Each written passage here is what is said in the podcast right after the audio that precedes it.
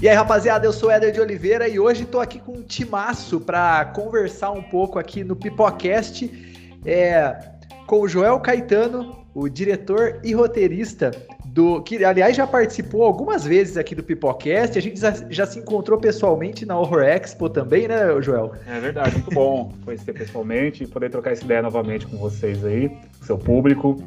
E obrigado pelo convite. Estou muito feliz de participar de novo. Oh, imagina, pô, é sempre um prazer. E, para completar o time também, Maria Nazani, produtora executiva que eu também já tive o, a oportunidade e o prazer de, de conhecer pessoalmente lá na Horror Expo também. Mariana, obrigado, viu? Ah, muito obrigada pelo convite. Prazer não estar aqui. E também Daniel Almeida, o ator do curta-metragem que a gente vai comentar aqui hoje, Arapuca. Olá, olá, tudo bem? Beleza? Salve, salve a todos. Show de bola. E Thiago Amaral, diretor de fotografia, colorista e também o responsável pela trilha sonora. Muito obrigado. Valeu, obrigado. Bom estar aqui, cara. Show de bola. Em off, o Thiago tinha falado, ó, não sou muito de, de das entrevistas e tal. Falei pra ele, pô, fica cegado que é um bate-papo tranquilo vai fluir com certeza muito legal, muito bem. é, eu tô tentando fazer ele falar mais nas entrevistas e tal, mas é importante para ele, que o trabalho dele é excelente, sim. É bacana ele poder falar também sobre isso. E é um aspecto muito importante também falar da fotografia, da trilha, da cor. Ele fez bastante coisa no filme, né? É, eu vou, eu vou mesclando aqui algumas perguntas individuais, assim, mas também pros, pro, pros, pros quatro, né? E essa é pra, pra, pra galera aí que quiser responder. Desde que vocês começaram até agora, vocês acham que houve uma evolução positiva para o cinema independente de terror no país? Bom, começando aqui, eu acho que sim. Eu acho que é, tem uma crescente desde 2008, né, quando foi, lançado o Mangue Negro do Rodrigo Aragão. Já tinha uma galera produzindo antes, mas o Mangue Negro foi uma, uma quebra aí. Paradigmas, né? Porque ele trouxe um filme de long, um longa-metragem com de zumbi no mangue, com muitos efeitos é, especiais, né? Quando eu vi pela primeira vez, ele foi bem impactante para mim é, por ser um longa-metragem, né? Já tinha alguns curtas muito bons, né? Mas a partir dali eu vi que muita gente vem produzindo de forma independente e, ótimos projetos. E uma grande quantidade, na verdade. Acho que se produz muito filme independente de gênero no Brasil, né? É, não só terror, mas fantasia, cinema fantástico, sci-fi. Tem uma, uma grande quantidade de filmes desse tipo, assim. Eu acompanho bastante a cena. E com essa quantidade também vem a qualidade, né? Tem muita coisa boa também rolando por aí. É, e é bom que está começando a chegar no público isso aí. Isso aí é interessante porque as pesquisas e os resultados que saem é que o público brasileiro ele gosta de terror. No caso, a gente tem muita coisa de fora, e quando eles vêm de fora e acertam, acertam muito bem. Então, não há motivo para você não produzir aqui, porque a comédia e o terror no Brasil tem uma aceitação muito forte, cara em relação ao público, entendeu? Ele, traz público para o cinema, esse tipo de gênero. Eu, Mariana, você acha que, assim, eu, eu, fico pensando, Daniel também, eu fico pensando, assim, na questão de. É, vocês acham que se. Não em todos os longas, tá? No cinema, mas assim, sim em alguns. Antes de alguns longas-metragens passasse alguns curtas, vocês não acham que seria mais interessante para vocês, para o público também, ter essa percepção de dessa amplitude que existe no cinema nacional também e dos curtas de um modo geral? Nossa, seria um sonho realizado. Principalmente que eu acho que ainda não é, o, o formato curta ainda fica restrito para uma para um público não é todo mundo que. Engraçado, às vezes o pessoal nem assiste né, o formato e pré-julga já que, que não vai gostar, ou até que não vai ter paciência para ver. Gente, mas é curta. E, e, de qualquer forma, a gente já tá vivendo a era dos curtas. Né? Afinal, TikTok, Reels, Shorts, tudo isso cada vez mais curto, mais curto, mais curto. E, ou seja, o curta, desde sempre, ele já era, já estava à frente do tempo o formato. Né? Ele já veio dizendo aí, olha, gente, o pessoal não vai querer ver longa-metragem tanto assim e tal. E é engraçado que na hora, né, para a vida social ali no dia a dia, todo mundo adora um curta, mas para o cinema, para assistir um festival, uma mostra, a gente sabe que ainda fica um pouco restrito. Eu acho que tem essa questão do público também, do um certo desinteresse da grande maioria. E eu acho que talvez tenha alguma outra coisa aí. Mas ia ser um sonho. A gente já comentou isso algumas vezes, eu e o Joel, tipo, por que eles não passam? Mas aqueles comerciais longuíssimos que só te deixa ansioso para assistir o filme, agoniado, em vez de tava, fácil para passar um curso. É, na verdade, houve uma época que até algumas salas exibiam, antes de alguns filmes, os curtas. Parou essa, essa didática, eu falo que didática, eu já vou explicar por quê Porque assim, o Brasil produz muito curta, muito curta mesmo, e fica restrito, até mesmo nos canais né, fechados, são poucos canais que exibem esses curtas. E aí eu falo didático porque é uma questão de educação para, para o cinema, né? Se a gente tem isso mais próximo do público, fica algo mais comum. Eu acredito que para essa geração nova, agora como a Mari falou, que consome muita coisa muito rápido e de forma curta, é, talvez isso venha mudar um pouco mais. Aqui na região de Campinas está rolando um trâmite que eles estão querendo fazer nas salas aqui da, da região, que volte essa temática, que sempre tem um curta, pelo menos da região, ou dos fazedores daqui da região, antes de um filme X. Né? Então eu acho que isso, isso fortalece muito esse mercado que é gigante, que é gigante, né? E é uma coisa de, de educação para mesmo, né? É, é, tem tanta coisa, poxa, e tem uma, tem uma coisa que eu gosto muito de falar, né?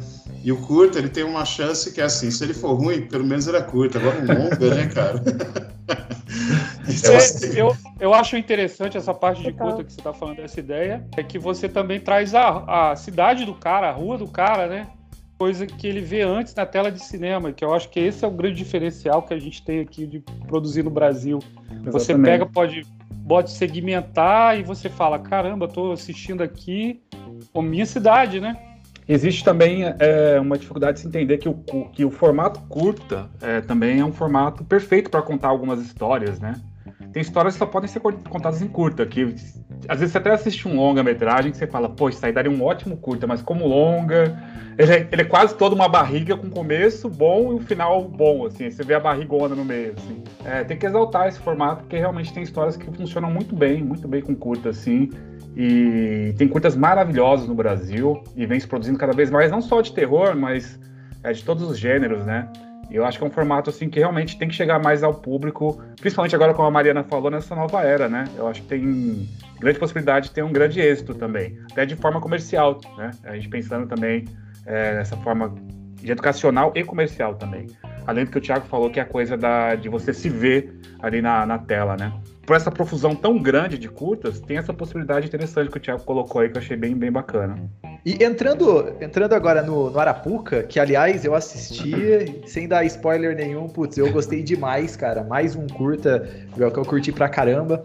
Dá pra você fazer uma. Vocês aí, fazer uma sinopse. E de onde que surgiu a ideia desse roteiro? Vamos lá, sinopse. Era pouco ele vai contar a história do, do Marcos, né? Que é um personagem é, que está cuidando do seu pai que está doente. Né? Seu pai é uma, é, é uma pessoa que já perdeu todo o contato ali com, com a realidade à sua volta. E Marcos se torna quase um ser invisível para ele, né? E que é um ser invisível que tem uma grande carência de, de falar com esse pai o tempo todo, de ser percebido por ele. Então fica nessa né, ele fica, os dois ficam presos naquela casa, naquela arapuca, né, que a gente criou a história. Sobre isso, assim, e sobre essa coisa de conflitos de gerações, essa coisa também de falar sobre a terceira idade. E a ideia surgiu de uma inquietação minha em relação a, aos meus próprios pais, assim, que já estão ficando mais velhos, né? Então comecei a pensar muito nisso numa época e comecei a pesquisar sobre isso, né? A minha forma, às vezes, de lidar com, com esse tipo de problema, por isso que meus filmes são muito, são muito pessoais, assim, né? Minhas formas de lidar com meus problemas, com as minhas questões, é fazer filme. Né? Então comecei a pensar sobre isso e peguei algumas outras histórias de pessoas que eu conhecia, a questão do, do filho que, que o pai não aceita, é, a questão da doença, que eu ouvi de outras pessoas que são muito próximas a mim, e uni nessa história e criei em cima dessa, dessa narrativa, né? Então é uma, uma série de, de histórias dentro de uma só, assim, mas são todas baseadas em coisas que eu vi, é, ouvi ou vivi, e coisas que vêm me incomodando também, assim, é, em relação a essa parte do ser humano e tal, né? Então é, é bem, bem isso, assim, é um filme muito, muito intimista, assim, muito é, que partiu dessas ideias. Né, e é, é, muito interessante também porque a minha avó, né, teve, teve essa doença e tal. E aí é isso, não conhecia ninguém e é interessante e o Daniel, aliás, parabenizo muito, porque vocês conseguiram moldar toda essa sensação e todo o sofrimento que no final das contas uma pessoa que tem um ente querido que tá nessa situação é, passa, né, no final das contas. Uma coisa que, antes do Daniel falar, até que acho que é legal ele falar sobre isso também, da construção, mas só para complementar, essa coisa da, da doença e tal, houve uma pesquisa muito extensa em cima desse projeto, né? Eu escrevi esse projeto, acho que se eu não me engano, em 2015. Eu tenho tentado passar em algum edital com ele desde 2017, se eu não me engano. Então a gente tentou várias vezes, eu modifiquei o projeto, fui aprimorando ele, melhorando com os feedbacks das bancas, né? Até conseguir ser aprovado no PROAC em 2021. E a partir desse, dessa aprovação a gente conseguiu fazer o filme, porque era um filme que eu queria muito realmente essa. Era um filme de ator, né? Apesar de ter toda uma, toda uma parafernália em volta ali de efeitos, de, de coisas práticas, a gente vai falar um pouco de fotografia, mas o mais importante eram esses atores, né? E a escolha desses atores foi fundamental, né?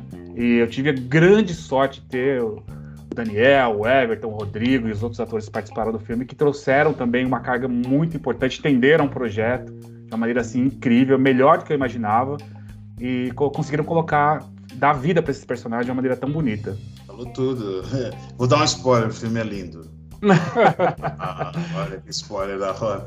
É, eu acho assim, é, eu conversei muito com, com, o Joel e assim muito corajoso, né? Isso porque é, lidar com essas questões de saúde mental, é, essas questões, né, é, é, é muito delicado para você escorregar aí para um estereótipo. E aí a, a, eu acho que assim, esse cuidado que ele teve, que a gente vê no resultado do filme, eu via lá no set, no trabalho, isso me deixou também bastante seguro, né? Porque falar dessas coisas é delicado.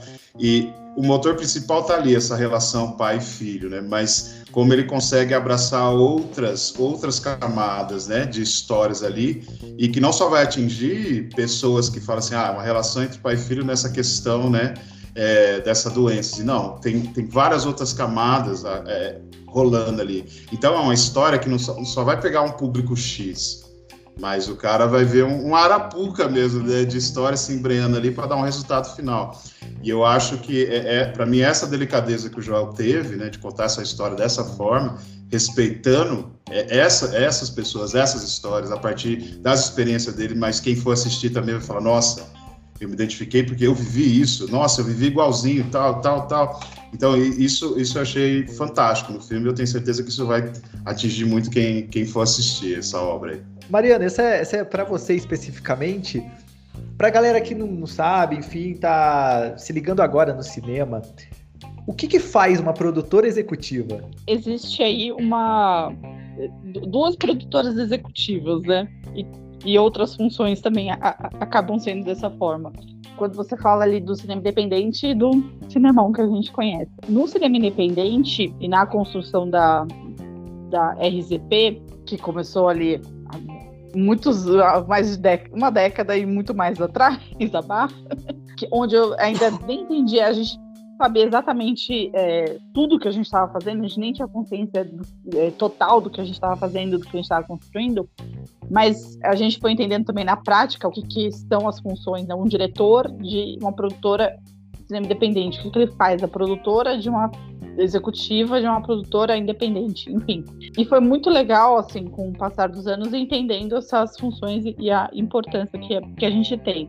Mas, de fato, no cinema independente, como produtora executiva, é, eu percebi que basicamente, assim, é muito louco isso, é, é conseguir é, trazer para uma planilha de Excel com toda a minha tudo que eu aprendi de Excel na minha vida de pacote Office é colocar em prática todos aqueles exercícios de fórmula, transformar um filme em contas.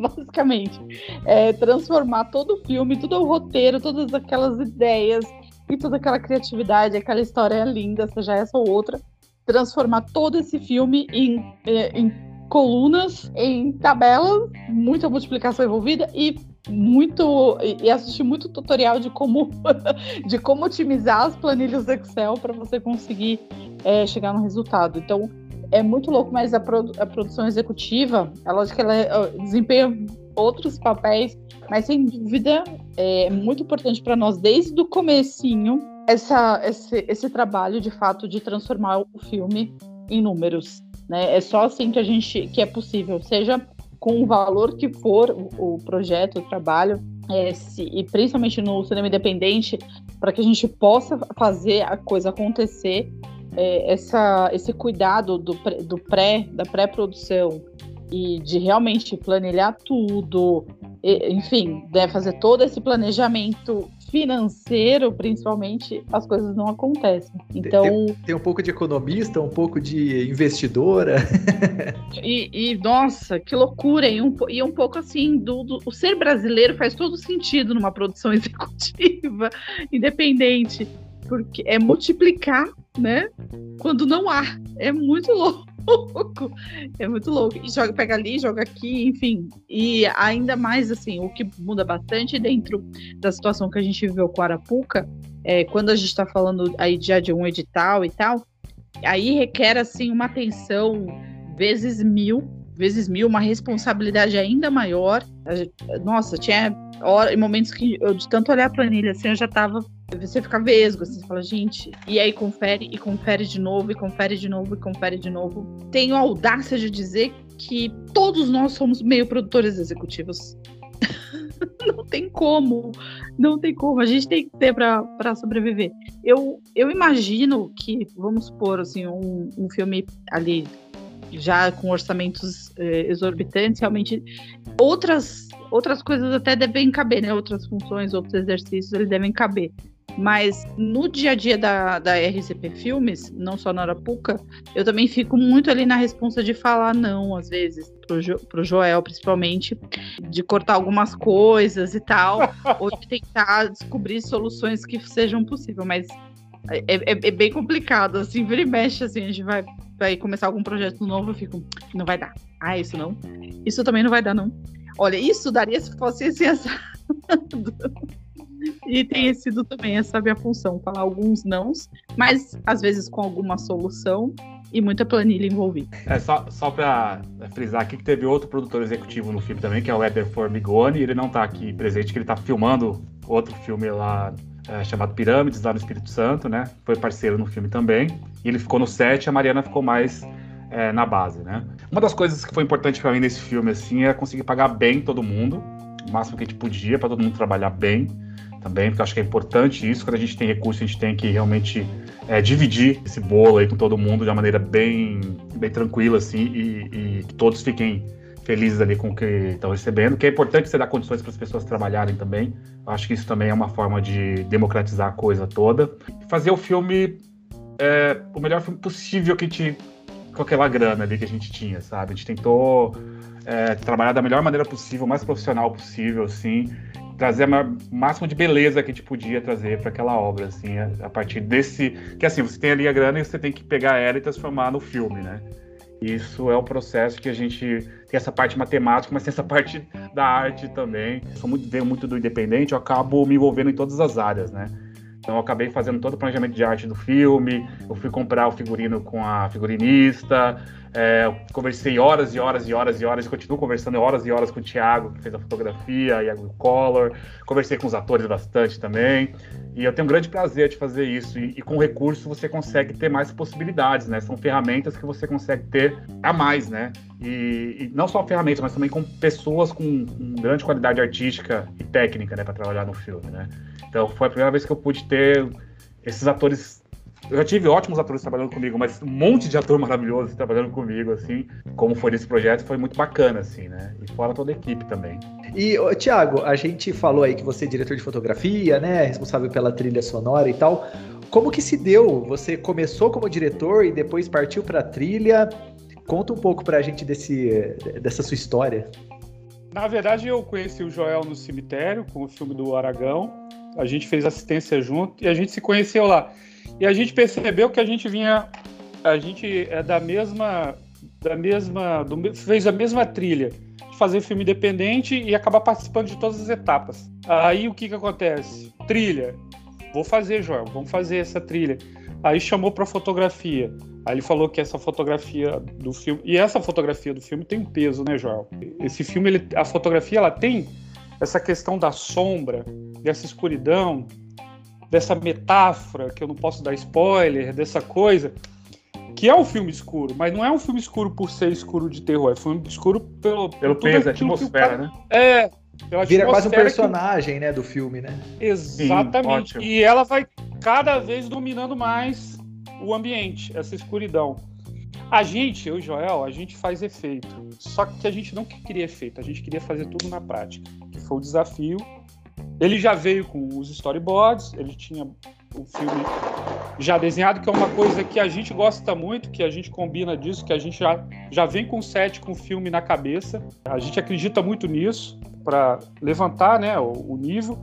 E aí você tinha os planos, lógico que aparece coisas, você tem que estar tá lá esperando, mas aí você tinha a fotografia ali, que é um desafio, aquela fotografia naquele lugar. E a gente foi tentando, foi fazendo o teste, deu muito certo, sacou? A trilha. A trilha foi engraçada. Porque a trilha é uma das coisas mais difíceis que tem, velho. Sem dúvida nenhuma. Eu, eu faço roteiro, mas a trilha é uma coisa assim. É, você tem que colocar ela, ela tem que ressaltar o filme. Ela não pode passar o filme, porque senão você destaca demais, ela não pode destacar, mas ela precisa elevar o sentimento que o diretor imaginou naquela cena. Então, você tem que descobrir o que, que Joel tinha na cabeça naquela cena. A gente fez ela e chegou um ponto que Joel falou: Cara, você não vai me xingar? Não, eu falei: Claro que não. Dele... Vamos fazer de novo. Eu falei: Vambora. é assim que eu certo. E a gente foi afinando, talvez foi um dos processos mais longos, né, Joel? A trilha. Foi. É... Uma das coisas legais assim, de trabalhar com o Thiago, que a gente sempre briga muito, a gente sempre briga para coisas melhores no filme, não para pior, para piorar. A gente, a gente sempre fala isso, né? Todo dia a gente fica falando essa, é, é, essa coisa. Vamos brigar, mas vamos brigar para coisas para melhorar o filme, né? E, e a trilha foi uma dessas coisas. Eu vi a trilha, o Thiago ele, tem, ele vem de um cinema mais de ação, um cinema mais de aventura e tal. Ele fez. Já tem, tem ótimos filmes também. Ele também é diretor também de cinema, ele é roteirista e tal. E eu venho mais do terror. E venho muito dessa coisa do peso, né? Eu gosto de peso, eu gosto de coisas mais pesadas, densas, né? E esse filme tem essa densidade. Então teve um embate ali entre os dois estilos e acabou que isso fortaleceu tanto um lado quanto o outro. Então os dois estilos ali estão muito presentes no filme é, nessa trilha, né? E eu acho que isso, como ele falou, elevou muito a qualidade do filme. Eu acho que quando você dirige um filme, quando você trabalha com arte, uma das suas melhores qualidades é ouvir, saber ouvir e saber mesclar, entender o que é bom para o seu filme. E a partir dessa segurança que você tem, você consegue agregar também o olhar do outro também, né? Tanto o Thiago como a produção, quanto os atores, todos trouxeram elementos para o filme que só agregaram, mas a partir de todo um escopo que já tinha passado para eles, entendeu? Então é uma troca, né? Uma coisa meio cíclica ali. Então é muito gostoso fazer isso, assim, esse tipo de processo, né? Esse é o prazer de se construir um filme, assim, para mim. E falando nesse processo, assim, primeiro uma pergunta pro, pro Daniel, a questão do processo, qual foi o processo que você usou para criar o personagem e para a galera de um modo geral, como que é a interação no set assim com vocês? Vocês dão pitacos um pro outro? O Daniel dá pitaco pro Joel, fala, ó, oh, melhor aqui, assim, como que é? Acho que, acho que isso difere, né, de sets para sets, né? Tem uma coisa que eu, eu aprendo muito, é, o pessoal de terreiro fala assim, né, quando você chega em um, um terreno, pisa devagar. Você não sabe como é que é aquele terreno, mas assim, mas o terreno desde o começo com, com eles, né, com o Joel, com a Mari, foi os primeiros que eu tive contato, eu já vi que era um, era um lugar de acolhimento. Então, bem legal. Eu venho de experiências de, de, de mercado grandioso, que muitas vezes você está lá só para suas diárias e depois acabou. E já o cinema independente, né, acaba que você ficando mais próximo, né? E aí, é, no set em si, cara, eu, eu me senti muito livre. Primeiro que era um personagem, assim, que eu sempre falo pro Joel, agradeço, um personagem muito, muito legal de ter feito, assim, de pesquisar em cima. E a maneira que ele deixou também, deu essa liberdade, né? E para você criar, é lógico, você, você faz uma pesquisa, né? Quando eles mandaram mais ou menos qual era a sinopse, depois o roteiro, e aí fica pensando né, nessas questões, algumas experiências pessoais que você, você traz ali também, desse, desse olhar, dessa personagem. Mas muita coisa eu deixo muito para descobrir no set com os meus colegas, com os outros atores também que vão trazer coisas, né? Com a equipe que vão trazer junto. E essa equipe também era maravilhosa, cara. A gente trocava muito, né? Às vezes trocava até demais, né? a Mari fala, gente, gente, vamos cada um pro seu lugar poder, assim. vamos trabalhando. Né? É, então foi, foi um set muito tranquilo, cara.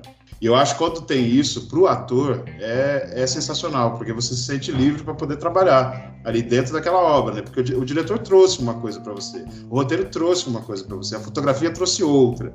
E aí você casa com tudo isso e fala: olha, eu posso apimentar um pouquinho trazendo isso? Então eu acho que isso funcionou bastante, né? E o Joel é um cara que ele ouve bastante, né? Não só os atores, como ele falou, eu ouve todo mundo que está ali no set, né? E eu acho que isso enriquece muito o trabalho dele como, como diretor, assim. Né? E gostei demais. E tem os outros atores, é lógico. Aí você tem, quando joga a bola em um outro ator grandioso, joga para você também, você fala, poxa, que delícia, estou no terreno tranquilo, vou poder surfar aqui, né? Então esse foi o processo que, que para mim teve, assim, desse trabalho. A gente, a gente é, fez alguns ensaios, né, assim, online ainda, porque ele estava numa época quase ainda finalizando a pandemia ali, né? Eu estava num processo ali meio pandêmico, a gente fez uns ensaios online para mais leitura, né, Daniel? Assim, uma coisa só para a gente se conhecer e tal. Mas a gente chegou lá no set, acho que uns dois ou três dias antes, se eu não me engano, assim. E eles, a gente bateu todas as cenas na locação. E aí foi que a gente conseguiu enxergar os personagens, a gente conseguiu se conhecer, criar essa, é, essa ligação entre esses atores, né? Principalmente o Daniel e o Everton. Era muito importante que, que é, o, é o pai, né? Que faz o pai é muito importante que eles tivessem essa conexão. Para mim era essencial, né? E o Daniel também ele fala da, que a gente acolheu ele, mas ele nos acolheu também. Que é uma pessoa assim que eu falei para ele que era ele para a vida já, tá, tá lascado. é, não vou, não vou, não vamos nos, nos, perder de vista, porque é uma pessoa também maravilhosa assim de trabalhar. E é um cara que ele bacana quando você vê que uma pessoa assim é tão, tão genuína e também conceptiva com tudo todo o processo, então e respeita também todo o processo né, de cinema, né? Porque o cinema é, é uma coisa também que, que existe uma questão ali de, de respeito por aquela arte, né? De, de amor por aquela arte, né? E independente do tamanho do projeto que você faz, né? É, e o projeto só se torna é, grandioso ou não quando todo mundo entende isso e todo mundo embarca sabendo que todo pequeno projeto também é um projeto grande para, de repente, para o diretor, para a equipe, para... Então não existe um projeto pequeno, todos os projetos são, são grandiosos, assim, né, ao meu ver, né?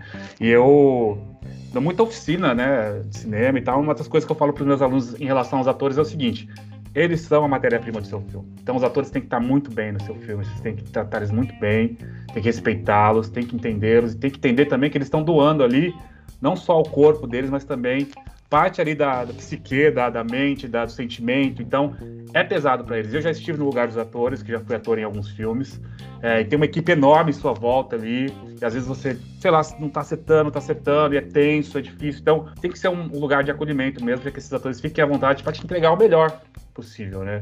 É, existe uma coisa da minha personalidade de ser assim mesmo, mas existe também o interesse meu de que esses atores estejam bem para que o filme fique bom. Tá? Unir o útil ao agradável, né? É, juntar essas coisas para poder fazer o filme melhor que a gente puder. Verdade. Você que tava com...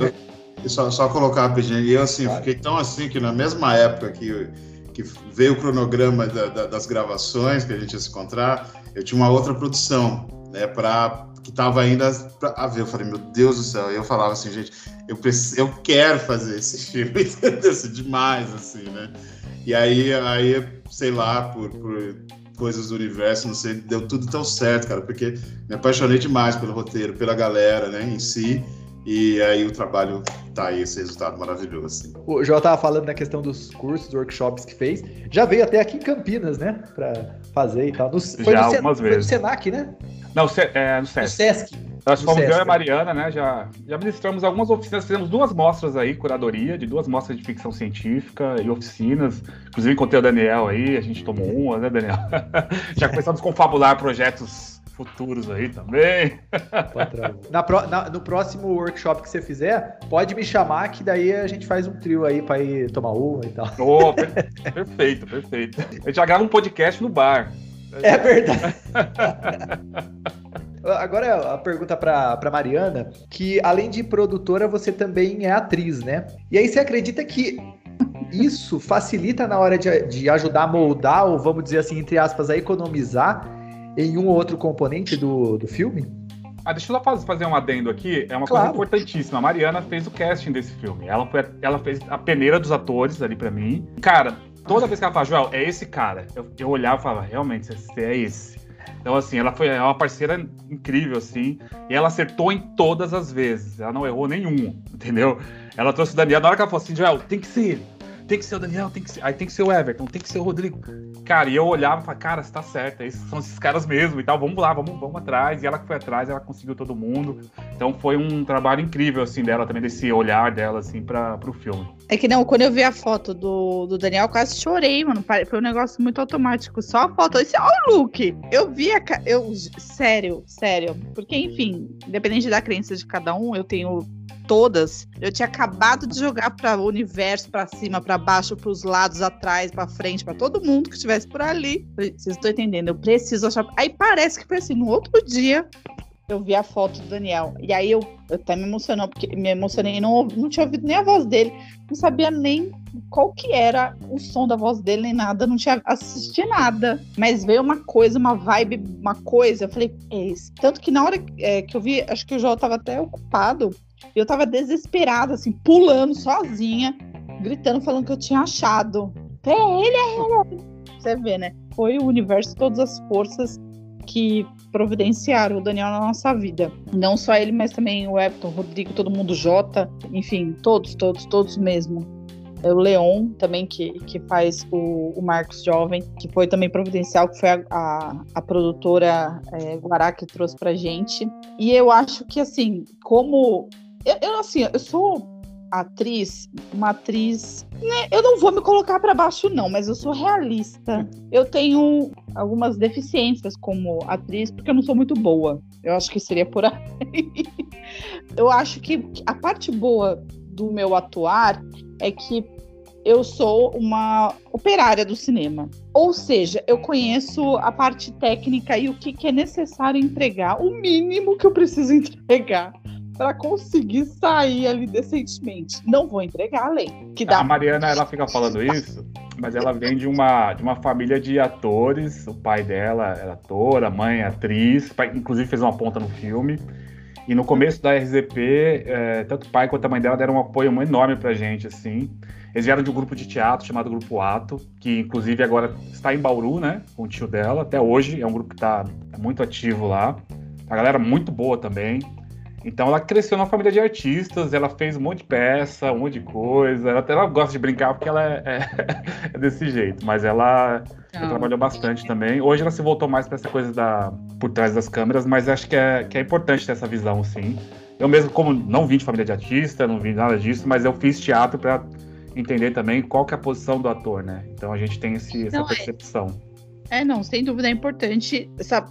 Mas justamente por isso, assim, porque eu sou muito mais técnica do que sou atriz, porque eu não me, não me dediquei, não estudei, não fui a fundo. É, tentei, até tentei, não rolou, assim. Eu falei, putz, é isso, mas não é, que eu queria na, mil anos atrás, por conta disso, né? Como já falou, como eu, minha, minha mãe e meu pai eram é, artistas, isso sempre foi muito. Olha, quer ir fazer? Embora, vamos fazer teatro, vai fazer o que você quiser, vai fazer canto. Eu tentei de tudo mesmo. Mas eu acho que ajuda principalmente nessa questão é, técnica mesmo, assim, de, de, ter uma compreensão do todo e de, assim como o Joel resolveu, inclusive, fazer teatro quando ele decidiu que ia ser diretor, eu acho muito importante, é, dependendo da função que você faz, e, e, muitas vezes são várias, você ter o conhecimento, assim, do que é o, o fazer e ser ator e atriz, uma, porque você tem é, capacidade de ajudar mais aqueles que estão ali no front, que estão a cara né, do seu filme e que precisam estar muito bem, enfim, de todas, em várias, de várias formas. Então ajudou, ajuda e ajudou muito isso, né? De, de conhecer assim o que é que uma atriz, o que, que é você às vezes ficar ali numa expectativa de que você vai gravar horas e horas e a hora não chega, de você entender é que eu brinco que eu falo que o cinema ele é a arte da, da, da, espera, porque você passa muito mais tempo esperando do que fazendo alguma coisa. Principalmente para quem está atuando. Porque às vezes você se prepara ali 9 horas da noite para gravar uma cena que vai acontecer às 8, é, 9 horas da manhã para uma cena que vai acontecer meia-noite. Enfim, por uma questão de logística, você tem que chegar num set que, que você só vai entrar em cena horas e horas depois. Então é muito tempo esperando, né? Também se preparando, esperando. Mas eu acho que ajuda bastante nisso, assim, ter um conhecimento mais amplo sobre várias funções para poder ajudar, co colaborar e fazer e ajudar o diretor somente a fazer boas escolhas. E Thiago, você comentou um pouco a respeito da fotografia e tal. Você acha que uma fotografia de, de um filme de terror ou suspense, no caso do Arapuca, ela é um pouco mais complexa de ser feito por conta de desse equilíbrio ou não, enfim? E é interessante essa pergunta, porque foi uma das observações que a, que a gente teve de algumas pessoas que assistiram, que é assim, tá escuro, mas você enxerga. Que é uma dificuldade realmente que tem em alguns filmes de terror, que é assim, tá escuro e você não vê nada. Pontuar essa luz é uma das dificuldades que a gente tem, assim, quando você chega num ambiente, é o que a Mariana falou, aí eu falo, nunca tá pela fotografia. Não sei se você conhece esse ditado. É porque, assim, quando vai dar o set, o diretor tá esperando, sempre tá por alguém. Ou é a maquiagem, eu falo, nunca tá pela fotografia, que era a brincadeira que eu tinha lá. Montar rápido, porque geralmente, cara, demora três horas aí. Tem gente que demora três, duas horas para montar uma luz. Que quando você começa a pontuar ela e abre a câmera, vê no quadro, não tá legal. E aí tudo que você vai mexer envolve um cabo que vai aparecer, aí você muda a posição de luz, aí começa a refletir no quadro que tem um vidro, cara, vira uma coisa assim interminável. E aí, pontuar uma, um tipo de filme desse, que é botar uma luz sobre o ator, iluminar bem ele, mas sem entregar. Que é a, a luz de cinema, né? Não é uma luz de, de 2D igual de televisão, de. Você tem que pontuar e sombrear o rosto, essas coisas. E aí, uma das dificuldades, sem dúvida nenhuma, sobre esse lance, que foi o terror, é fazer essa escuridão, mas deixando tudo é, iluminado certinho. Uma das observações que o Joel Telly gosta muito, que é o olho. Cara, isso é um desafio danado, bicho. Você é, fazer um filme escuro e iluminar o olho, porque se você reparar o, a pupila, essas coisas, dependente, às vezes ela some num quadro de, de cinema. E a pupila também entrega, é atuação. Então você também pode prejudicar o ator e a atuação dele, os detalhes dele em cima desses detalhes, da sua iluminação, né? Prejudicar alguém. É um desafio, cara, sem dúvida nenhuma. É, uma das coisas que a gente conversou muito também, que eu acho que é muito importante a gente frisar aqui, e eu gostaria até de ouvir depois do Daniel sobre isso também, é a questão da, do protagonismo dos, das pessoas negras, né, no filme. Que é, existe um apagamento, assim, em algumas produções das pessoas negras em detrimento das pessoas é, brancas no filme, por exemplo. Né? Então, às vezes não se ilumina tão bem. E a gente teve um cuidado muito grande com isso. Eu conversei muito com o Thiago, a gente pegou muitas referências para a gente estudar isso e ver como a gente poderia representar melhor essa pele negra no cinema. A gente se esforçou muito para isso e eu fiquei muito feliz com o resultado, assim. Tá tudo muito lindo, assim. É... Fiquei muito feliz, assim, com essa a plasticidade da coisa, assim, né? E a gente foi uma coisa que se preocupou muito, né? Porque poderia é, atrapalhar muito a percepção das pessoas ao assistir o filme, né? É, criariam ruídos, né? E a gente realmente se preocupou muito, muito sobre isso, assim. Achei legal falar com o Daniel sobre isso, porque ele teve muitas experiências atuando em outros filmes, assim. E eu gostaria até de ouvir ele, assim, a, qual a percepção dele em relação a isso. É, assim, é, isso é uma coisa que depois de assistir o filme, durante essa preocupação, trocava muito com, com, com o Joel, né? E, aliás, Thiago, parabéns também, depois de ver o resultado, né, cara? Pô, foda, fotografia sensacional, assim, né, cara? É... Só não sabe dirigir carro. não carro automático. Só porque eu, eu vendo um trabalho de militância dentro da área de cinema, da arte em geral, nessa questão, né? Inclusive, eu tenho até um, uma oficina esse mês, agora no MIS daqui de Campinas, falando exatamente sobre isso, né? É sobre esse, esse racismo dentro da estética do cinema, né? Que sempre pensou a luz, sempre pensou essa estética a partir do corpo branco. E aí você tem exemplos de muitos filmes onde o ator negro ali até hoje desaparece. E aí tem esse cuidado, né? É, que o Joel trouxe, que o Thiago trouxe, toda a equipe trouxe, assim, você vê no resultado do filme. É tão bonito, cara, ver isso, né? Porque apesar de toda essa sombra que tá ali, né, que ela é personagem dessa história, essas peles elas explodem na tela assim, né? Então é muito bonito de ver. A maneira que vocês iluminaram, a maneira que vocês fotografaram aí foi fantástica, assim, muito bonito mesmo, assim, né? É, eu tinha uma. Eu tinha algumas exigências, assim, os desafios pro Thiago, né? Que ele. É sério? Sério?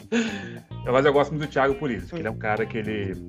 Ele primeiro ele pensa, ele, e ele sempre tá assim pelo filme, ele tá sempre por realmente as nossas brigas eram sempre para melhorar assim o aspecto. E ele gosta do desafio, eu acho isso muito bacana nas pessoas assim. A partir do momento que eu comecei a fazer esses filmes um pouco mais rebuscados e tal, que eu fui saindo mais da, do cinema independente mais B e entrando num cinema um pouco bem mais profissional, é, eu sempre procurei muito trazer uma qualidade estética para o filme de cinema mesmo ali, né?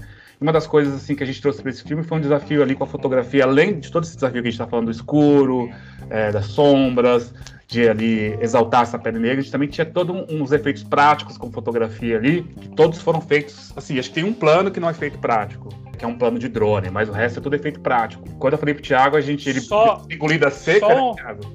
Só uma observação. Só não foi prático porque o drone realmente não filma à noite. Não tem Exatamente. drone que filme bem à noite. E senão, senão a gente faria, é. daria um jeito. Exatamente. Mas a gente se preocupou muito em fazer tudo prático, porque não tem nada melhor do que efeito prático, assim, para dar essa veracidade que a gente queria pro filme, né? Apesar de ter um, ser um filme que tem um momento ali que é, digamos, quase lúdico, mas é uma representação do que se passa ali na mente de um dos personagens, ele tinha que ter essa. A gente teria que, que entrar naquela, naquela, naquela realidade dele ali a partir dessas imagens, né? E para a gente entrar a partir dessas imagens, a gente tinha que ter uma, uma visão de que aquilo estava acontecendo ali mesmo, né? E a fotografia ela veio de encontro com esse meu desejo ali e realizou muito bem. A cor também, uma coisa que a gente debateu muito, demorou um pouco para fazer também, porque a gente testou várias coisas, porque tinha toda essa preocupação que a gente já tem falado aqui, que a gente queria cor no filme. O filme ele tem, ele tem cor. A gente não queria um filme monocromático, né? Que você vai tirando a cor, vai tirando, mas ele tem uma cor ali, mas ao mesmo tempo tem também a, a paleta de cores do filme, ele é quase um marrom ali com verde, que a gente trabalhou também, que foi pensado. Por exemplo, o personagem é, do Marcos, ele é um personagem que usa sempre, tá usando sempre verde, que, é um, né, que representa a esperança dele ali naquele momento ainda, que vai se apagando aos poucos no filme. E com o pai também tem uma paleta de cores que se mistura mais com a casa.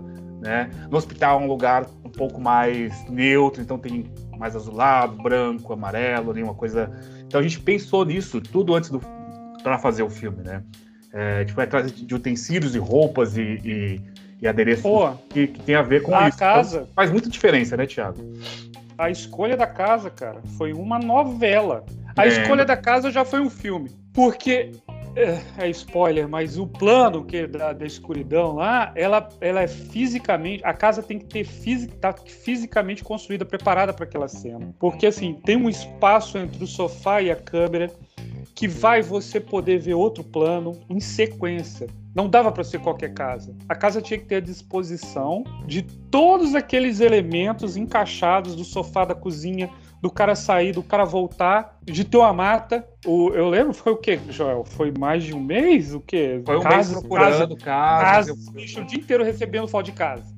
É, eu fui em vários locais, assim, do interior de São Paulo.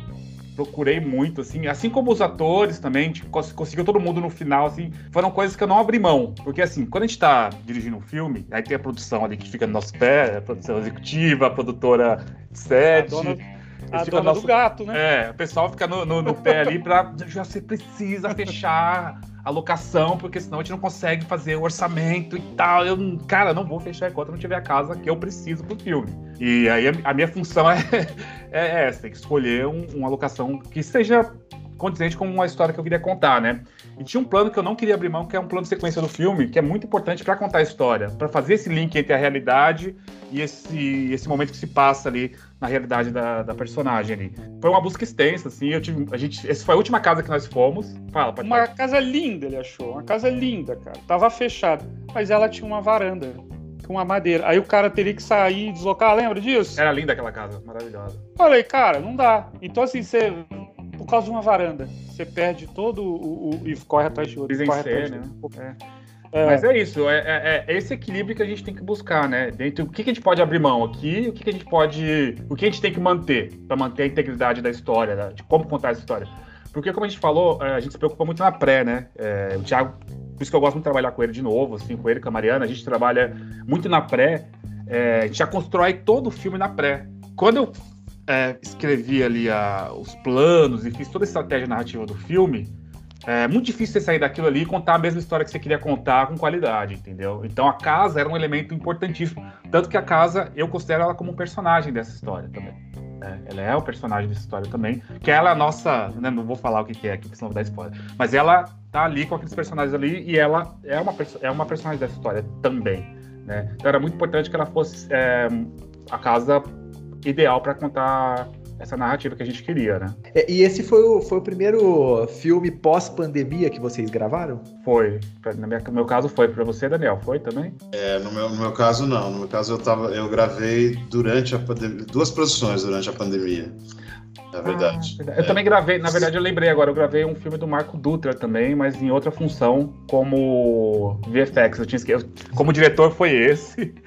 Mas durante a pandemia eu fiz e fiz também o Missão Berço Esplêndido, mas eu fiz é, um filme bem independente, que, que eu fiz praticamente eu e a Mariana aqui.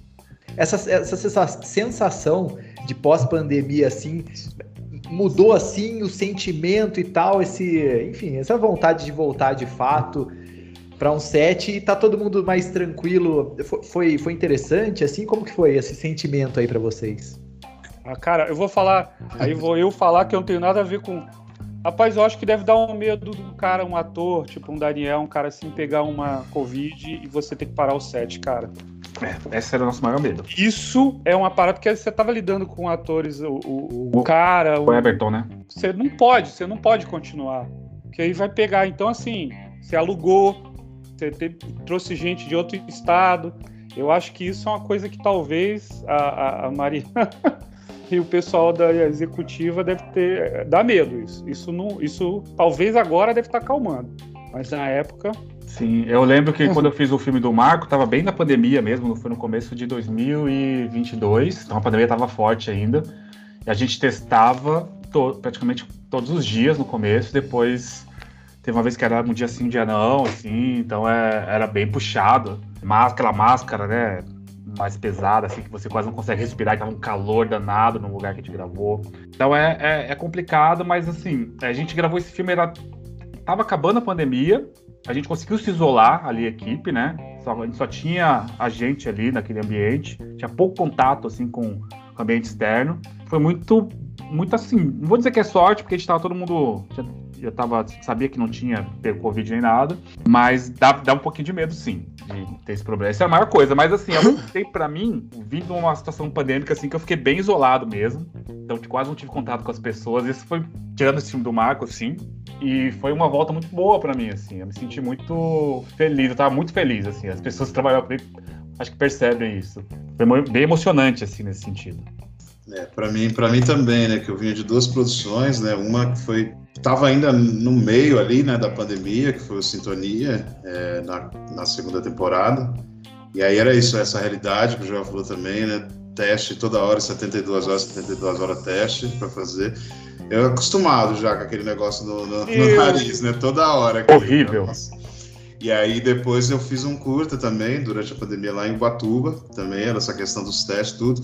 E aí, como a gente ainda tinha o resquício, mas já tinha as questões da vacina, já tinha tomado o X-vacina, veio o filme do Joel também, assim, foi um alívio nesse sentido, né?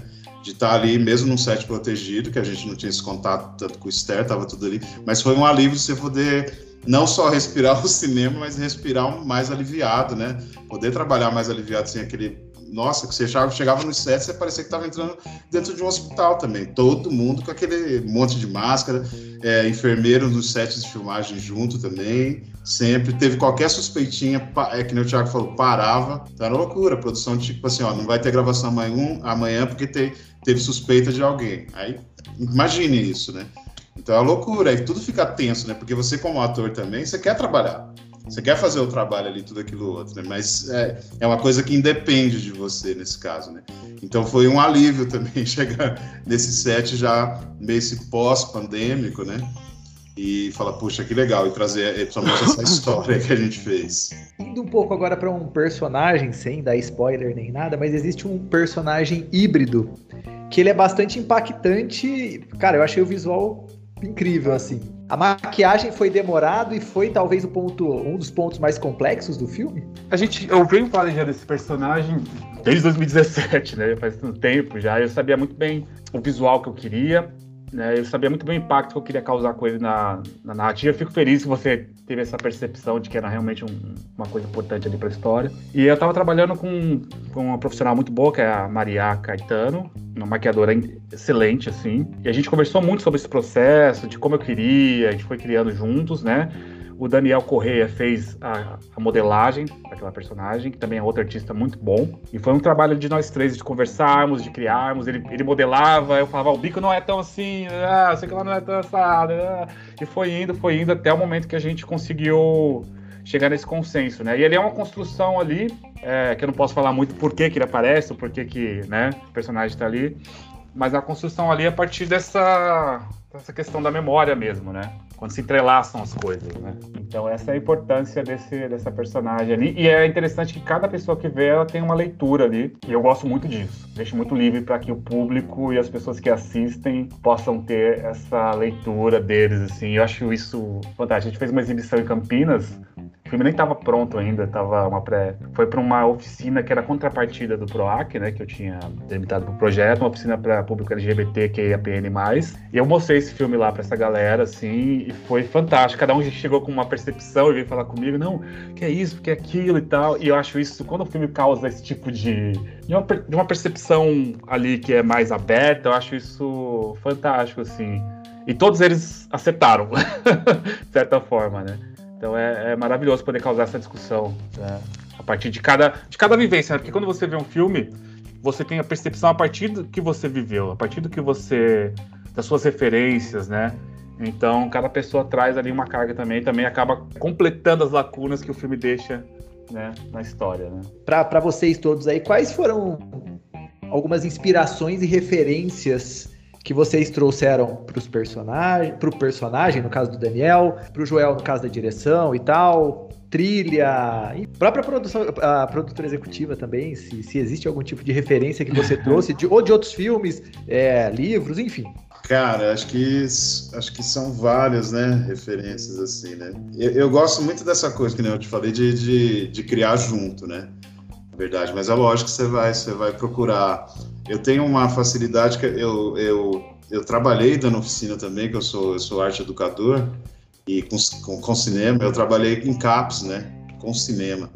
Então, é, foi interessante, né, algumas memórias, né, que o roteiro trouxe ali, quando eu li, de algumas dessas pessoas, né, e desse dia a dia, mas é lógico, né, tem as minhas referências tanto internacional, né, dos, de grandes atores que eu gosto muito, né? Aí vou, aí vou citar o Jack Nixon, né? É, e aqui, aqui no Brasil, acho que tem. Eu gosto muito do, do, do Boliveiro, Fabrício Boliveiro, naquele filme da Nise, assim, sabe? Esse ambiente. Eu fui, fui muito ver umas coisas assim também. E quando, quando veio esse marco, né, esse, esse presente, assim, eu falei, poxa, cara, que dualidade que é esse cara, né? Que loucura, né? É, e trabalhar isso é muito delicado, né? Porque ele tem, uma, tem a relação com o familiar, né? Que é o pai dele, né? Mas ele tem toda uma vida, tem toda uma história. E é, e é muito gostoso que é, o roteiro do Joel permite isso, de você de quando ele trouxe para mim esse roteiro, eu falei assim, não, peraí, né? Não está no filme, mas eu preciso, eu preciso ver a história desse rapaz lá atrás, para ele poder chegar onde ele chegou aqui, né?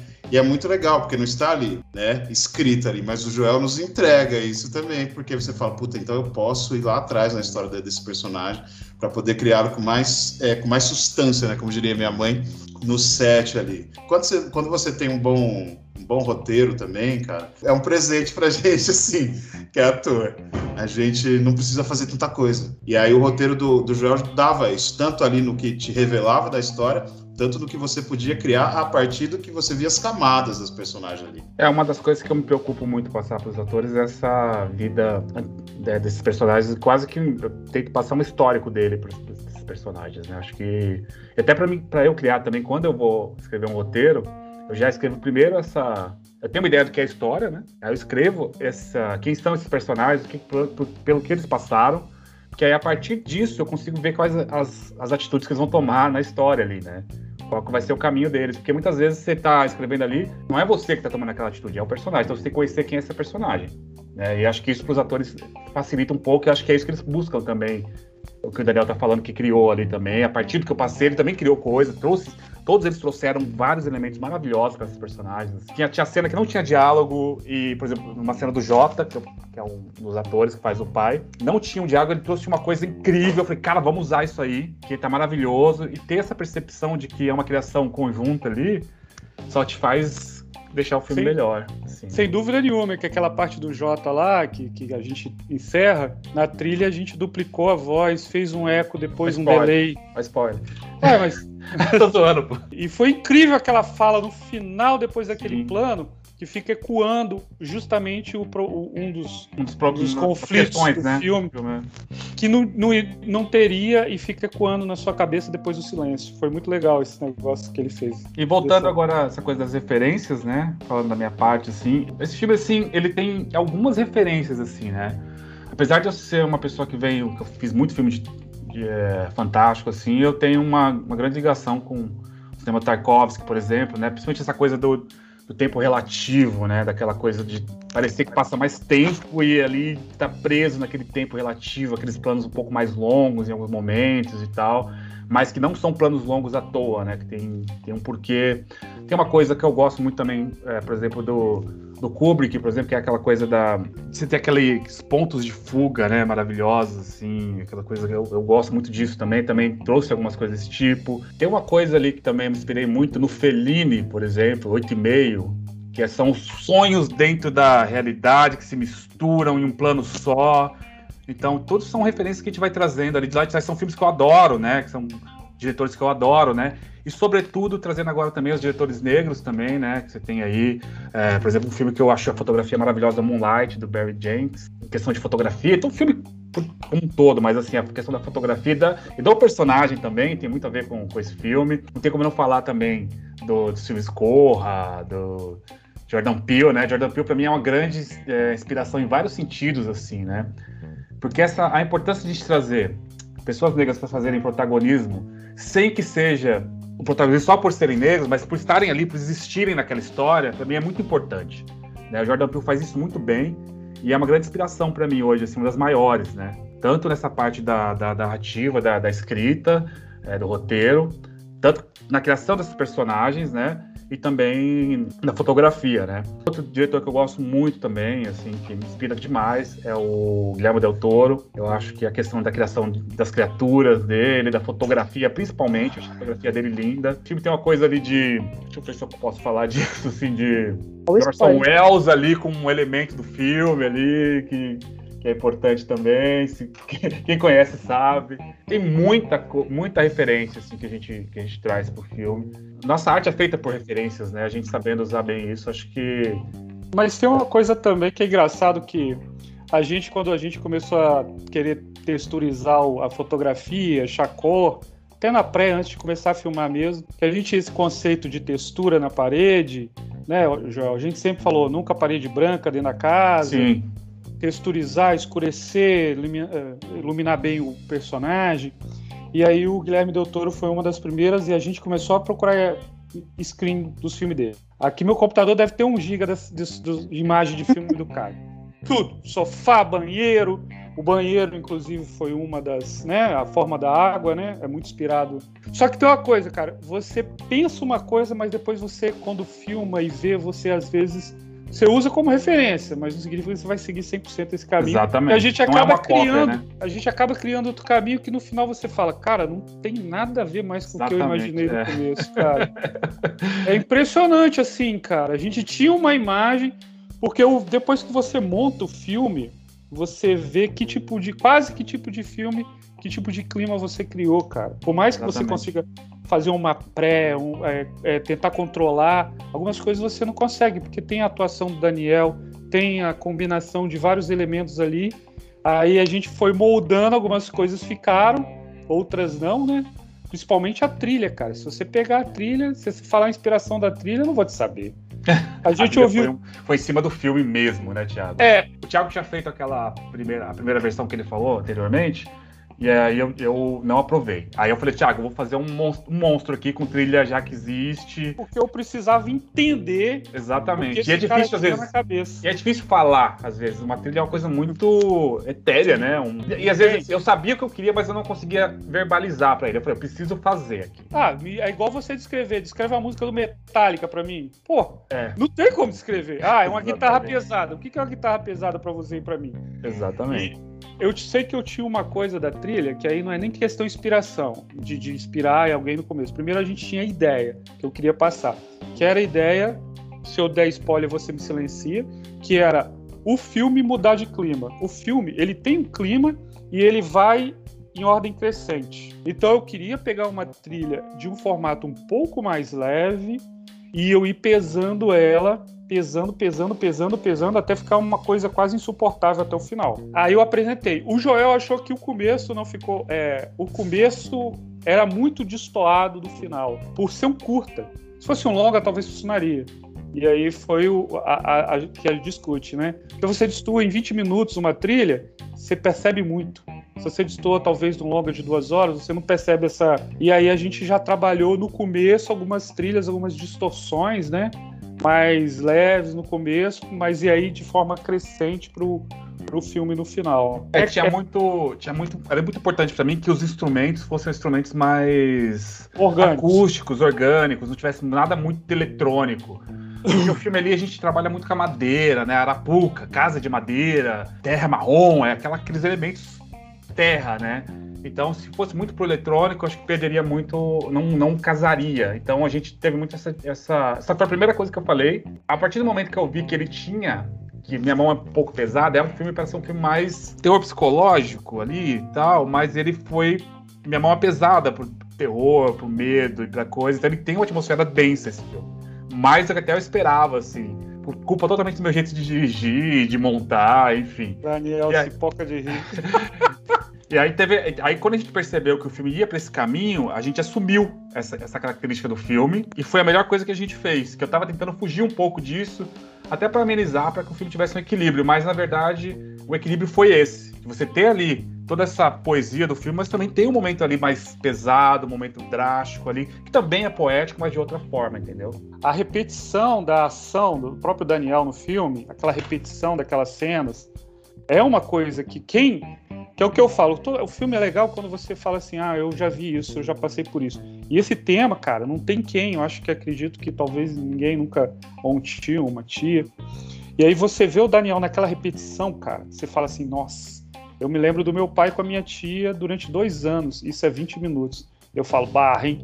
Então já, o filme já carrega, já te entrega rapidinho com 10 minutos isso aí. Você já, pô, lembra dos dois anos, com 20 minutos. E é pesado, não tem jeito de escapar, né? O filme não ele... é um filme otimista, né, nesse sentido, mas é um filme que faz a gente pensar bastante nessas questões, né?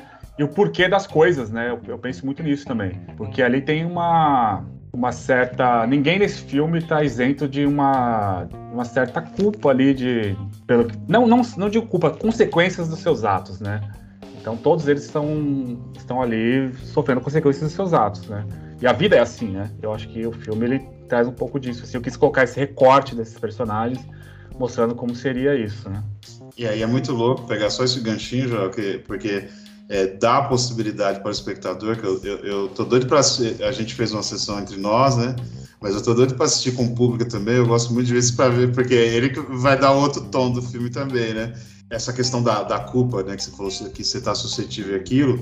E é muito legal que o filme dá isso, né? Que a pessoa fala assim, ah, mas Será que é por esse ato que aconteceu isso? E às vezes não. É o mecanismo da própria vida. Mas que você tem. Então o filme ele é muito humano nesse sentido, né? Que aí a pessoa pode identificar, ah, então será que foi por isso que aconteceu isso, aquilo, outro? E às vezes não, às vezes foi por um motivo, a vida que foi, foi girando e aconteceu isso, entendeu? Então isso é muito legal, essa, essa dualidade que fica ali também, né, dentro da, dessa história, assim, isso é, isso é, muito, muito, muito bom. Assim. E são tantos, é, tipo, são 17, 20 minutos, vamos colocar mais ou menos, de filme. E são tantas coisas que acontecem é, questão de representatividade, passagem do tempo, é, algumas coisas que você, cicatrizes do passado que não é, machucados do passado não cicatrizam. Então assim tem longas metragens que não conseguem lidar bem com tudo isso, né? E assim você não, vocês, né? Num tempo mais diminuto assim conseguiram fazer isso, putz, bom, bom, muito bem assim. Então, essa, essa história é interessante. O sofrimento do Joel quanto a isso. Joel tinha um filme de quanto tempo? Joel, 25. É, o primeiro corte foi 25 você cortar isso, você não tem noção como esse menino sofreu, cara. E eu falei, você chegou a quanto, Joel, diminuindo esse filme? 17, 15? É, 17 não funcionou. Eu falei, cara, não, não, não, pode. O filme ele tem um tempo natural. É, a gente foi, foi uma tentativa assim. E eu não sou um cara que sofre muito para cortar coisas, tá? Tanto que tem uma cena inteira do filme que eu tirei, né, Thiago? Tem várias. É, tem várias coisas que eu tirei assim mesmo. Que assim, a gente viu no, no ritmo ali, não encaixou e tal. Mas eu queria tentar chegar num, num tempo menor, até por conta do, das janelas de festivais, né? Mas aí o Thiago pode complementar o que ele estava falando, desculpa. É porque eu sou editor, né? E eu sei que, o que, que significa isso. Porque cada cena tem um tempo. Tem o tempo para você impactar o cara e dá o tempo para você, que, que é telespectador, refletir sobre o. Às vezes dá um impacto no cara, já cota para outra coisa, você não absorve. Eu falo, cara, não funciona. Isso é natural, você tem que saber esse tempo. E o Joel tinha cortado certinho, cara. Mas ele estava todo preocupado. Eu falei, não, cara, esse filme tem esse tempo e é impressionante. Ele tem muita coisa, que é o que você falou, e passa rápido.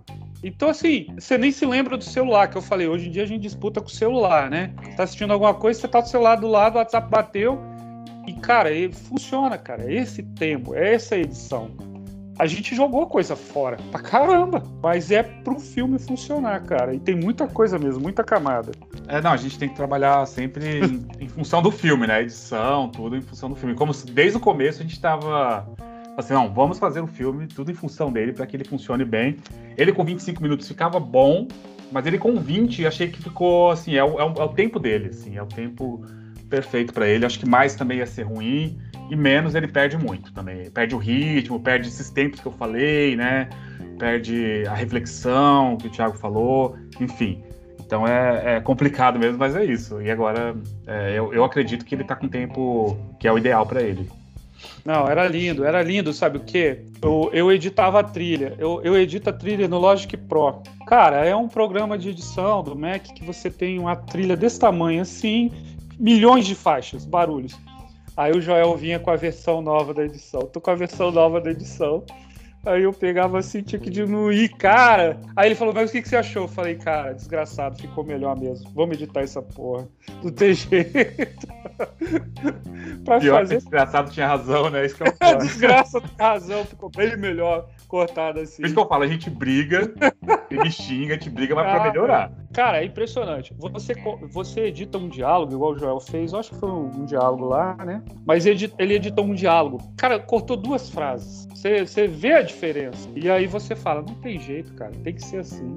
É, faz, faz a diferença. E, e, chegando ao final aí desse bate-papo, mais duas questões. A primeira é, primeiro, quais os festivais onde o Arapuca já está confirmado e tal, se a data para chegar ao grande público. E uma outra coisa também é, hoje em dia, essas iniciativas culturais, é, com esse novo governo e tudo mais, melhoraram, eles estão tá, tá, com mais, mais respeito do que antes. Como que vocês veem isso? Mas assim, um mês nós finalizamos. Assim, eu, eu enviei para alguns eventos de alguns festivais. Ainda está ainda tá no processo de seleção, porque os festivais demoram de dois a três meses para dar o resultado. Então ainda não saiu nada ainda. Eu, a gente foi convidado para exibir já no Cine Horror, que fica na Bahia.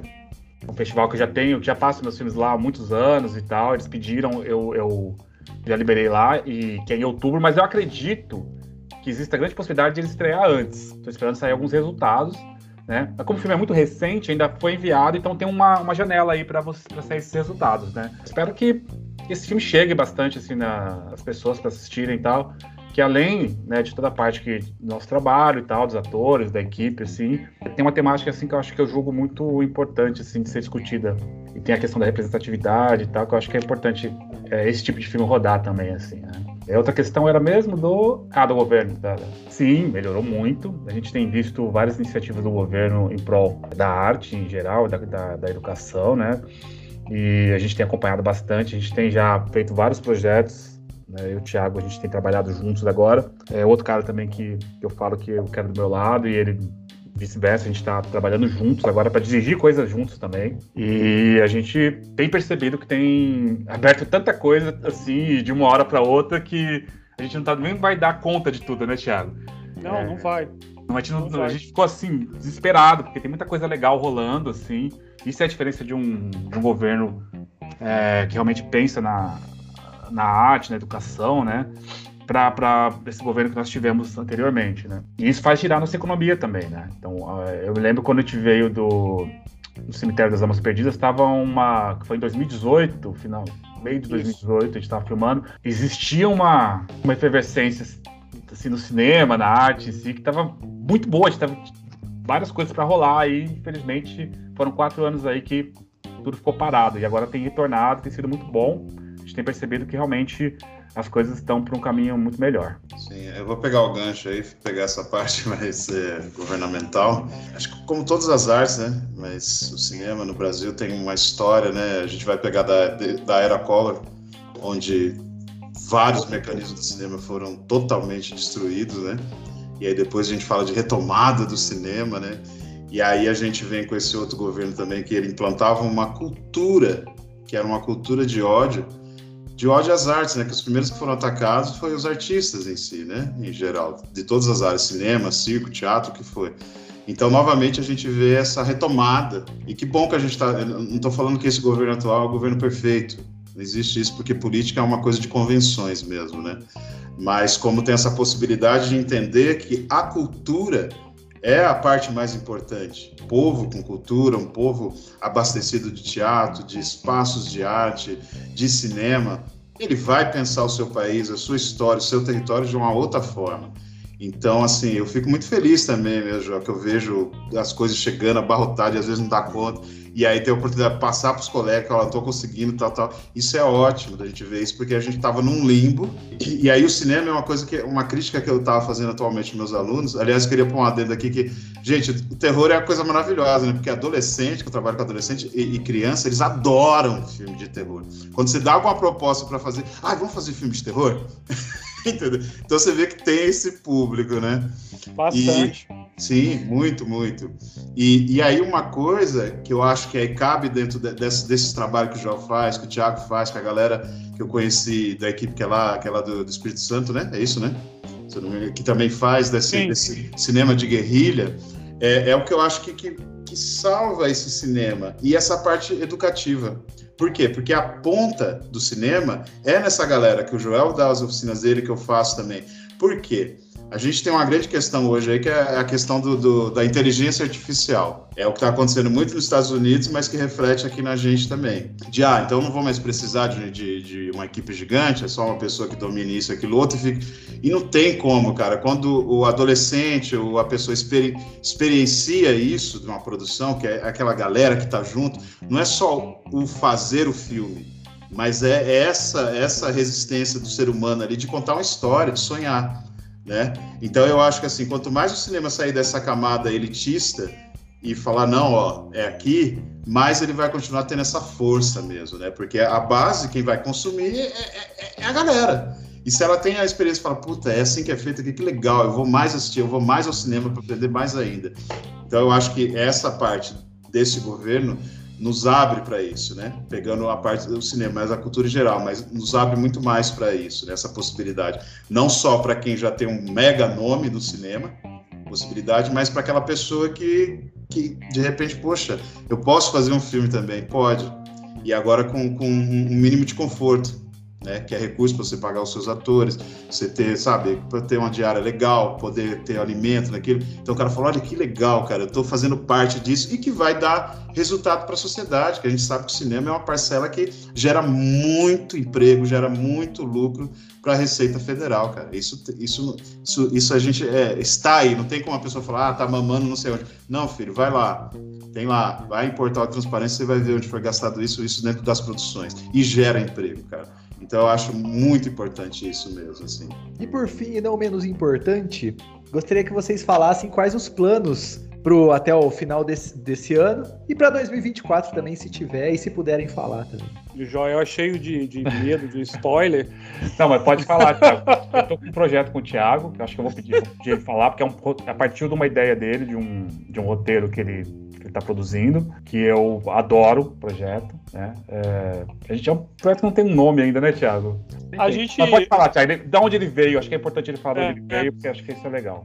Em 2018, eu entrei num, num edital junto com o Joel, o Rodrigo e mais duas pessoas daqui de Vitória, uma produtora, e a gente passou no edital de grupo de roteiro. É, como é que tem um nome específico, né? Como é que é, Joel? É, sempre me foge essa palavra. É. é enfim. Você reúne cinco, núcleo, cinco roteiristas, núcleo criativo. Núcleo, núcleo criativo. Você apresenta o argumento, você desenvolve com o grupo durante esse período. E aí eu desenvolvi um, que é sobre fake news. Durante o processo, 2018, eu e o Joel fomos se conhecendo, fomos vendo que a gente combina aonde a gente quer chegar, que, como a gente quer chegar, que é um, é um diferencial também, né? Qual caminho a gente quer seguir, que tipo de produção a gente quer fazer, como a gente quer lidar com essas coisas.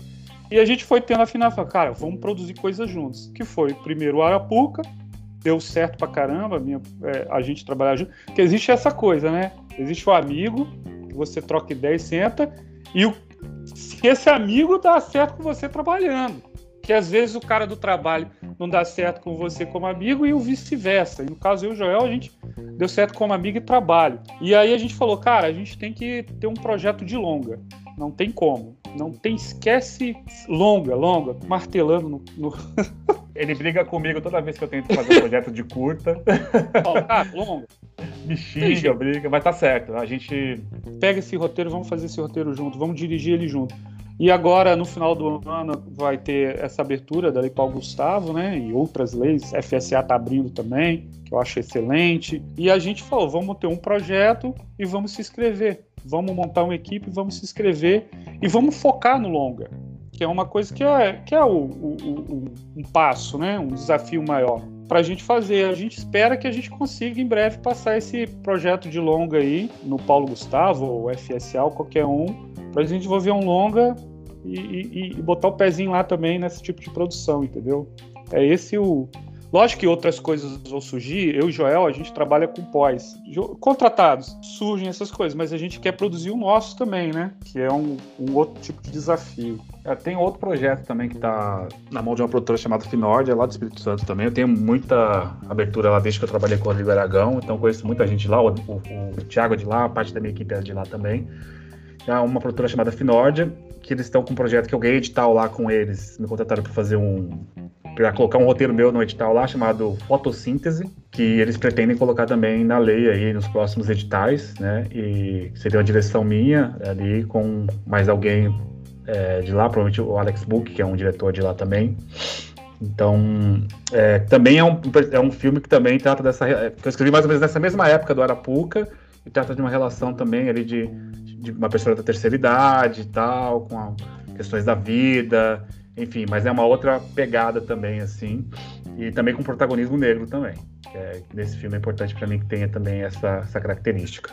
Então, assim, são projetos que a gente tem visto cada um um escopo diferente, né? E esse projeto que eu quero fazer, que a gente vai fazer junto, eu e o Thiago, a gente tá nossa menina dos olhos agora. A gente tem trabalhado bastante nele, que é um projeto muito bacana, assim. E acho que é legal falar, Thiago, também que ele veio a partir do curta, né, que você fez. É, eu fiz um curta em 2015, de novo, independente. É aquele negócio, cara, não dá para esperar, porque edital é terrível. Eu, eu, o Joel, cara, quem passa no edital, igual o, Pro, o PROAC, né, Joel? Cara, é uma mais, resiliência. Mais de 1.500 projetos. É, bem... é uma resiliência. O cara tinha que ganhar um brochinho, cara, ficar com esse brochinho de resiliência. Porque o quê? 2017 não passa, 2018 não passa, 2019. E fica esse troço, e você não passa por uma. Às vezes, uma coisinha de nada que você altera e passa.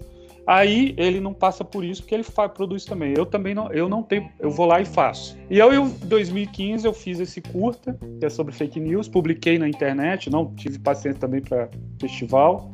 E aí eu tive um feedback legal em relação a ritmo, a público. É igual o Daniel. O Daniel tem uma parada que eu acho que eu tenho também. Eu quero ver o que, que o público acha. Essa curiosidade, cara. E às vezes você tá no edital, tipo, o Joel vai percorrer ele, aí você passa num público pequeno ali, você nunca tá vendo o que, que o pessoal. A gente quer ver, né, cara? É, a gente quer, igual uma banda que você quer tocar, quer ver o que, que o pessoal tá achando. Eu acabei soltando, foi legal. Aí eu falei, cara, vou desenvolver o longa dele agora, que tem fake news, né? É uma coisa que eu tive ainda a imbecilidade de achar que em 2015 eu precisava soltar esse curta rápido, porque em 2016 ia acabar a fake news. Olha a minha inocência. mais atual, mais atual impossível.